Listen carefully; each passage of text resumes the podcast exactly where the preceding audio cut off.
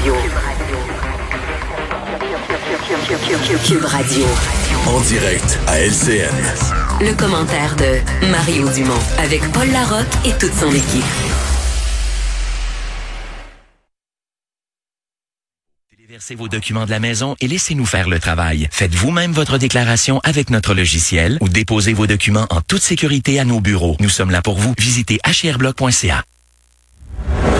Précisément à 16 heures, on va faire le point de la situation avec mes camarades Emmanuel Latraverse et Mario Dumont. Mario que, l'on joint dans son studio de Cube Radio. On salue tes auditeurs, Mario. Faut dire qu'il y a beaucoup à commenter aujourd'hui, surtout, surtout cette nouvelle. Et là, euh, la chaleur est vraiment du côté de l'Ontario. Écoutons. J'ai eu de la tristesse, j'ai eu de la, de- j'ai été choqué, j'ai été déçu, j'ai été fâché. Justin Trudeau, euh, Michel, donc troublé par euh, le contenu de ce rapport. Et là, on le rappelle pour ceux et celles qui joignent à nous, Michel, euh, ce sont les membres des Forces armées canadiennes déployés dans les CHSLD en Ontario. Il y en a cinq qui ont fait un rapport, là, paraît-il, euh, accablant. En fait, pas paraît-il, il est accablant contre euh, l'état de, de situation qu'ils ont découvert en Ontario. Et là, Michel, on a appris aussi qu'il y a un rapport qui se prépare également pour ce qu'ils ont constaté ici au Québec. Oui, effectivement, c'est ce que le ministère de la Sécurité publique a confirmé. Donc, les militaires qui sont en train de travailler sur un rapport sur la situation au Québec. On le répète, le Paul, ils sont euh, dans 23 centres de soins de longue durée au Québec. Les militaires, environ 1500 sur le terrain. On ne sait pas à quel moment ça va être rendu public. On ne sait pas non plus de quelle situation les militaires vont faire état. Mais ce qu'on sait sur l'Ontario, Paul, c'est qu'on parle dans les cinq centres de soins de longue durée, là où étaient déployés environ le 300 militaires en Ontario. Euh, on nous parle d'infe- d'infestations d'insectes, des coquerelles, euh, mauvaise désinfection un peu partout, des chambres contaminées aux matières fécales, euh, du personnel qui utilisait des gants pour un patient, les mêmes gants pour un autre patient, qu'on réutilisait des cathéters, imaginez-vous. Donc oui, on parle d'un rapport accablant. Et il y y a le chef conservateur qui a questionné le premier ministre en Chambre cet après-midi là-dessus. Pourquoi, Paul? Parce que le rapport est daté du 14 mai. Et on se demande pourquoi c'est rendu public à ce moment-ci. Euh, ce qu'on nous explique au gouvernement, c'est que c'était dans la chaîne de commandement euh, des forces canadiennes avant de se retrouver dans les mains des ministres euh, appropriés. On peut écouter l'échange. Nous apprenons que l'armée travaille sur un deuxième rapport qui va faire état de la situation dans les centres de soins de longue durée au Québec. Est-ce que le Premier ministre peut nous assurer qu'il ne va pas entendre deux semaines avant de le lire? Ce rapport euh, est extrêmement troublant. Euh, C'est pourquoi le ministre de la Défense nationale l'a reçu euh, jeudi passé. Il l'a partagé avec ses homologues, avec mon bureau vendredi. On l'a partagé avec euh, le gouvernement de l'Ontario en fin de semaine. Euh, D'ailleurs, euh, Michel, il fallait voir le premier ministre Doug Ford de, l'Ontario, là, ouvertement, publiquement dire à quel point ça l'a euh, dégoûté, révolté. Et là, il promet justice aux familles des, pauvres résidents dans, les CHSLD. Oui, on sait même que dans un cas, ça a été donné au coroner. Il y a un des dossiers qui a été remis au coroner. On va vérifier également du côté de la police s'il n'y a pas des actes criminels à déposer, mais il dit que justice sera faite.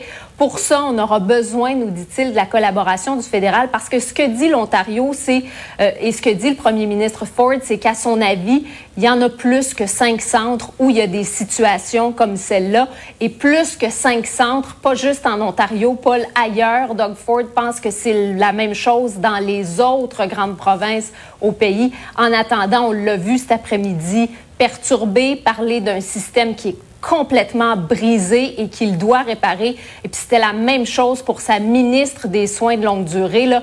On sentait à quel point ils étaient euh, perturbés et troublés. Aujourd'hui, on peut écouter. It's gut wrenching. And reading those reports was the hardest thing I've done as Premier, knowing that so much more needs to be done. Canadians cannot tolerate this. We need all levels of government to come together. Et Paul, on sait que les militaires vont rester dans les centres de soins de longue durée plus longtemps parce que le fédéral a offert sa collaboration. Mhm. Québec nous dit on aura besoin des militaires jusqu'à ce que la santé publique dise c'est fini, on maîtrise finalement la situation. Dans le cas de l'Ontario, M. Ford a demandé les militaires pour encore un mois euh, dans sa province. Michel Lamarche en direct euh, d'Ottawa. J'en parle avec Emmanuel et Mario euh, maintenant. Donc, on verra ce que contient le, rapport concernant le Québec. C'est à venir. Mais Mario, d'abord, le Québec n'a pas le monopole du dérapage et de la situation épouvantable en CHSLD. Non, parce que ce qu'on voit, en fait, j'oserais dire, c'est toujours difficile de se comparer, comparer l'horreur avec l'autre horreur, mais ce qu'on voit en Ontario semble encore pire que tout ce qu'on a pu voir du, du Québec, là, si ça se peut. Euh, on n'est pas les seuls. Hein. Je voyais un gros dossier aujourd'hui de CNN qui disait en Royaume-Uni, en Suède, en Belgique, un peu partout dans le monde, les pays ont travaillé à préparer leur système de santé, leur système de soins intensifs pour faire face à la COVID. Et dans plusieurs cas, euh, tu sais, ce qu'on a découvert ici, là, que l'angle mort, c'était euh, la faiblesse, la fragilité des centres de personnes âgées. Et c'est là que la maladie, la maladie est entrée et a fait des ravages.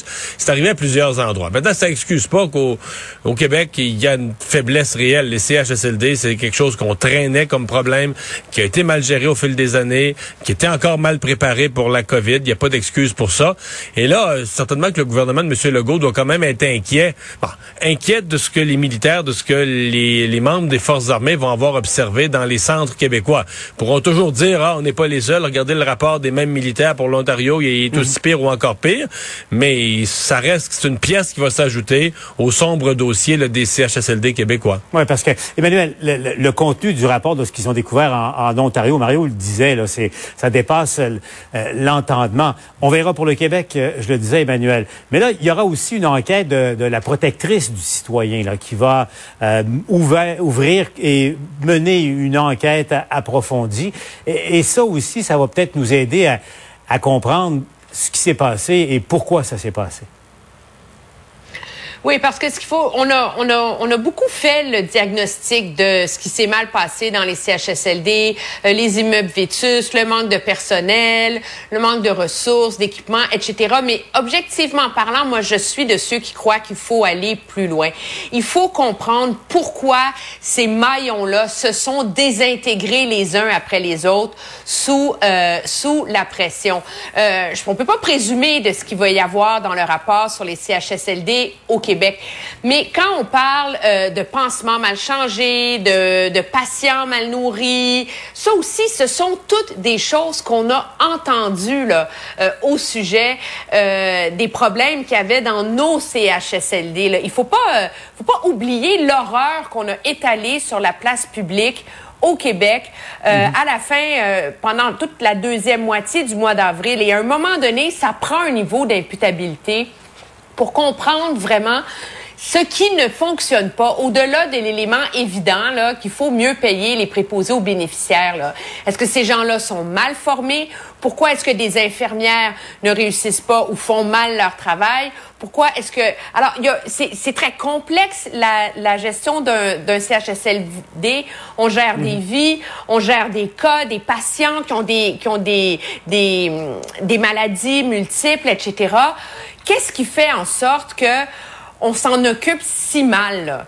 Et on s'en occupe si mal depuis si longtemps aussi. Là. À un moment donné, de faire cet exercice-là, de le regarder avec un regard extérieur, je pense que c'est ça qui est nécessaire.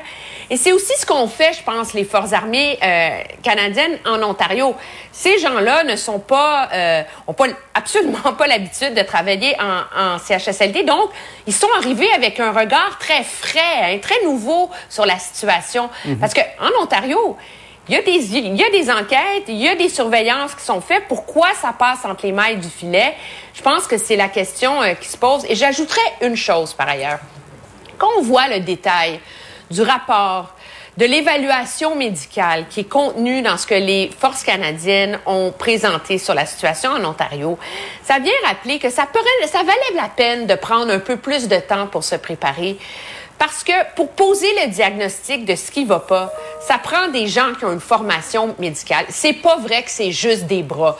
Parce que ce qu'on voit aussi en Ontario, c'est que quand on s'est mis à remplacer des gens, du personnel pas formé, n'importe comment, c'est aussi là qu'il y a eu des bris. Et c'est aussi là que la contagion euh, et que les, les, les mesures n'étaient pas respectées. Alors, je pense que ça illustre encore, ça vient sous-tendre à quel point s'occuper des personnes âgées, c'est pas une job de bras c'est, ce sont des soignants, c'est quelque chose de professionnel et il faut réussir à revenir à cette base-là. Il y a un autre élément sur lequel j'aimerais vous entendre, euh, Mario. D'abord, euh, à plusieurs reprises, tu dénonçais le manque d'imputabilité. Personne n'est responsable de rien dans, le réseau de la santé. Tu as entendu Doug Ford là, promettre justice aux, euh, familles, dire qu'il y aurait évidemment une enquête, une commission d'enquête publique, mais qui n'a pas fermé du tout la porte à remettre ça à la police pour peut-être des accusations criminelles si jamais il y avait des, gens qui étaient montrés euh, du doigt. Ça aussi, euh, Mario, c'est tout un signal que le PM euh, ontarien a envoyé. Ben, peut-être pas, le choix de le faire aussi, parce que la justice criminelle n'attend pas toujours après le politique. des familles pourraient décider. Écoutez, là, nous, on lit ce rapport-là, on est horrifiés. Lui, comme premier ministre, il dit c'est le pire rapport que j'ai lu, moi. C'est le pire rapport qu'on m'a donné à lire depuis que je suis la fonction de premier ministre. Mais les familles des personnes, je sais pas, ces cinq centres-là, là, ils doivent avoir quoi, une centaine de résidents, peu importe. Les familles de ces gens-là, puis là j'inclus ceux qui sont décédés et ceux qui y vivent et qui ne sont pas décédés. Euh, J'ose pas imaginer le désarroi de ces familles-là, leur mhm. colère, les lettres qu'ils vont envoyer à leurs députés. Sais, il va y avoir des conséquences. Donc, le premier ministre de l'Ontario gère, sur, gère ça sur tous les fronts. Là. On, travaille avec des êtres humains, des êtres humains qui ont des proches, qui ont des familles. Euh, quand le rapport va sortir au Québec, parce qu'il faut toujours se souvenir que tous ces événements-là, quand les militaires sont rentrés, ils sont entrés à une époque où il n'y avait plus le droit de la visite. Alors, mettez-vous dans la peau du fils ou de la fille d'une personne hébergée pendant la période où on t'interdisait de visiter, là, euh, ils ont eu besoin, ils ont eu besoin de bras, ils ont eu besoin d'aide, ils ont eu besoin de gens. Puis les militaires sont arrivés. Puis là, tu dis, ok, c'est ça. Pendant que moi je pouvais pas aller voir ma mère, c'est ça que les militaires ont, ont, ont constaté. Mm-hmm. C'est ça qu'ils ont vu. C'est à ça qu'ils ont assisté comme scène qui est drôlement frustré, inquiet. Donc, la classe politique fait aussi face à, à une réalité de système mais des réalités individuelles de, de, de terrain aussi. Là. Donc, c'est une. C'est pour ça que le premier ministre Ford aujourd'hui, j'ai trouvé quand même sa réaction était, était humaine, mais, mais par exemple, de ne pas exclure, à mon avis, des poursuites aux criminels, il peut pas l'exclure. Euh, des familles pourraient euh, prendre le mort aux dents, décider que c'est inacceptable les conditions dans lesquelles mhm. leur proche est décédé et, et agir la, question, évidemment, ça nous ramène à, ce qui s'est passé chez nous. Il y en, a été largement question à, la période de questions aujourd'hui à l'Assemblée nationale. Alain Laforêt a suivi ça pour nous parce que le premier ministre a eu euh, plusieurs questions et, des comptes à rendre justement sur, appelons ça le dérapage québécois. Oui, et il y aura des comptes à rendre aussi à la protectrice du citoyen parce qu'elle a ordonné et dit qu'elle ferait enquête sur ce qui s'est passé euh, durant la COVID. C'est la deuxième fois, Paul, en 74 jours que les députés se réunissent à l'Assemblée nationale. Ils étaient 37 avec le président. On a posé des questions, entre autres, sur la climatisation. Vous savez, hier, le gouvernement s'est engagé à tout faire et la santé publique. Il y a un avis qui est envoyé aux directions des CIUS et des CIS pour qu'on fasse tout pour installer de l'air frais dans les endroits. On sait qu'il y a des CHSLD qui sont vétus. Il y en a plusieurs. On est en train de construire les maisons des aînés. C'est pas pour demain. Il faut passer à travers l'été, à travers une période de COVID, ce qui est pas évident parce qu'on peut pas réunir les gens. Et on sait qu'à Montréal, il fait beaucoup plus chaud qu'il peut faire en Gaspésie ou à Sept-Îles. Écoutez l'échange. Le gouvernement se propose d'installer des climatiseurs dans les pièces communes, pas dans les chambres, dans les pièces communes. Alors, depuis le début de la crise, les aînés sont confinés dans leurs chambres. En quoi ça va aider des aînés d'avoir de l'air climatisé dans des zones communes? Je pense, Monsieur le Président, que la députée n'a pas l'heure juste concernant euh, ce sujet. On n'a pas attendu la pandémie pour mettre en place des actions. 100 des CHSLD qui sont en zone très chaude, chaude ou acceptable avait soit de la climatisation, soit de la déshumidification des zones de fraîcheur. Il y a des gens qui vivent difficilement, qui sont confinés depuis des, des mois, sont confinés et n'ont pas de climatiseur. Et là, la canicule va frapper. Qu'est-ce qu'elle leur dit à ces gens-là et c'est quoi son plan d'action? Est-ce qu'il y a quelqu'un qui est en contrôle? Je pense qu'il comprend pas ce que je viens de dire, là. Je viens de dire qu'on va multiplier, va multiplier les zones de fraîcheur à la fois dans des établissements où il y a euh, euh, de la COVID-19 pour la COVID-19 Dans une autre section où il n'y en a pas, il y aura plus de zones de fraîcheur. On va pas faire les, circuler les gens comme ça puis les mettre tous ensemble dans une zone. Là. En qu'on verra s'il y aura des solutions au cours des prochaines heures là, pour, euh, pour les gens. Alain, je parlais du dérapage québécois en CHSLD. Enfin, quand on y pense, tellement euh, grave, tellement sérieux que ça place le Québec au cinquième rang euh, des, des, des États où il y a le plus de morts de la COVID partout sur la planète. Et ça fait, entre autres, questionner Québec solidaire qui a dit, écoutez, c'est quoi le plan pour la deuxième vague? Là, vous avez pu, entre autres, arguer la surprise, mais la surprise, on ne pourra pas, entre autres, amener cet élément-là à l'automne prochain. Écoutez l'échange. Québec est maintenant dans le top 5 mondial du nombre de décès par million d'habitants.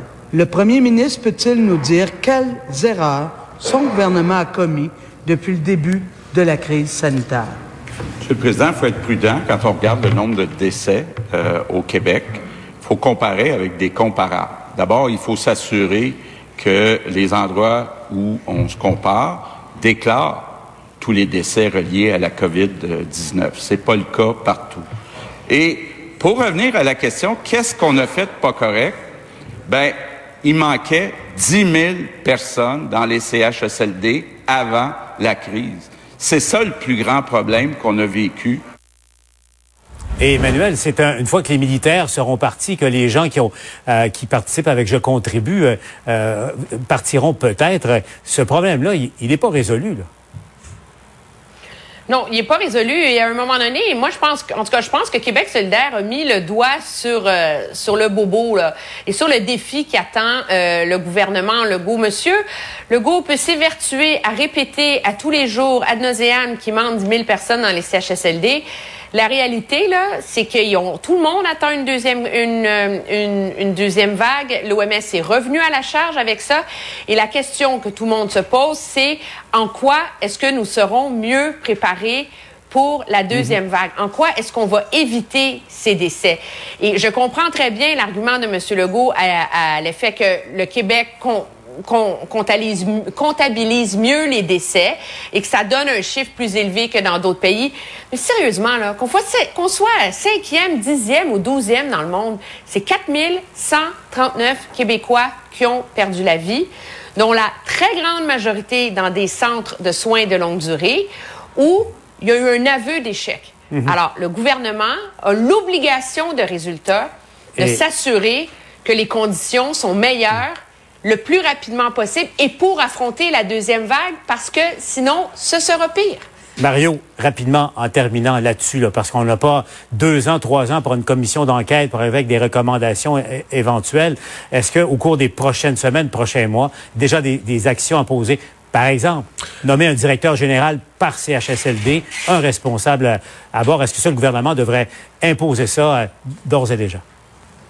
Mais ça, c'est un constat qui est déjà fait. L'absence de personnes conscientes de ce qui se passe, ça, c'est quelque chose qui se réglerait assez vite.